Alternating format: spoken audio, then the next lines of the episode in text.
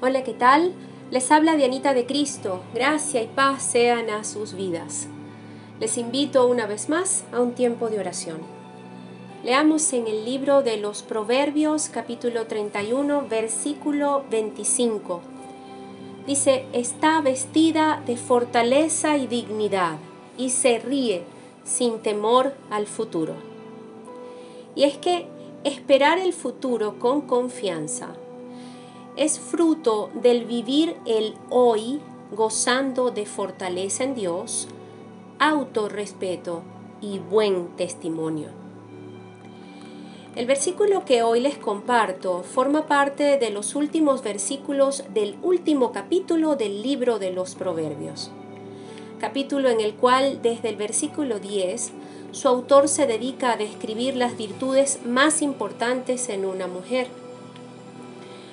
pero me gusta observar esta escritura sagrada no solo enfocándome en una mujer, sino en cualquier persona, incluso en la misma iglesia de Dios. Y pienso en la iglesia, ¿saben? Porque esta comunidad de creyentes que conforma la iglesia de Dios está llamada a ser virtuosa, una comunidad que alegre el corazón de su marido, Jesús, y que Él se encuentre confiado en su labor y testimonio en esta tierra.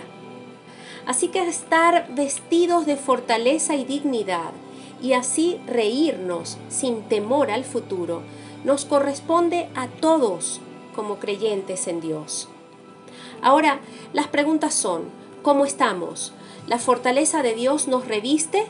Vivimos vidas dignas de nuestro respeto y el respeto de nuestro prójimo. ¿Cómo estamos esperando el futuro?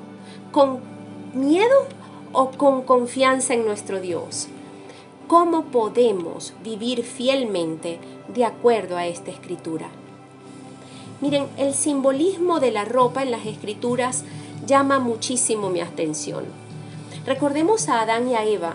Ellos, al hallarse en pecado, se hicieron vestidos con hojas, tapando así su vergüenza. Pero Dios les cubrió con pieles para dignificarles, aun cuando hicieron doler su corazón. El hijo pródigo, recordemos también que él llegó de vuelta al padre con su vida vuelta un guiñapo, mas su padre le dio un vestido nuevo, devolviéndole su dignidad de hijo. A ver, ¿a dónde voy? Precisamente a que podamos ver el simbolismo en esta porción bíblica. Nuestro Dios nos llama a vestirnos con sus valores y principios. Una persona virtuosa, según nos demanda Dios, es una persona honesta, solidaria, nutritiva, trabajadora, servicial, protector de su hogar, consciente de cuidarse integralmente a sí mismo, con fortaleza de carácter cristiano, es decir, con el fruto del Espíritu Santo operando en su ser. Esto es gozo, paz, amor, fe, bondad, paciencia, benignidad, mansedumbre y dominio propio. En resumen, esta persona es una bendición para su comunidad, para su familia y para sí misma. Su vida expresa a todo pulmón que si bien es creyente en Dios, vive tal y como Él le ha indicado en su palabra que viva podemos tener la seguridad, y esto según la misma palabra de Dios, que si nos encontramos desnudos en inseguridades, vergüenzas y desorden de todo tipo, Dios puede volver nuestras vestiduras dignas, puras y fuertes. Solo tenemos que acercarnos a Él con corazón contrito y humillado, pues Él no nos rechazará. Él nos ofrece su armadura, su escudo, su fortaleza, su gracia y sabiduría. Él se dio a sí mismo y derramó su sangre en la cruz, creyendo en eso, creyendo en Él y viviendo como Él nos dice. Él nos ofrece vestiduras blancas para adorarle hoy y para siempre.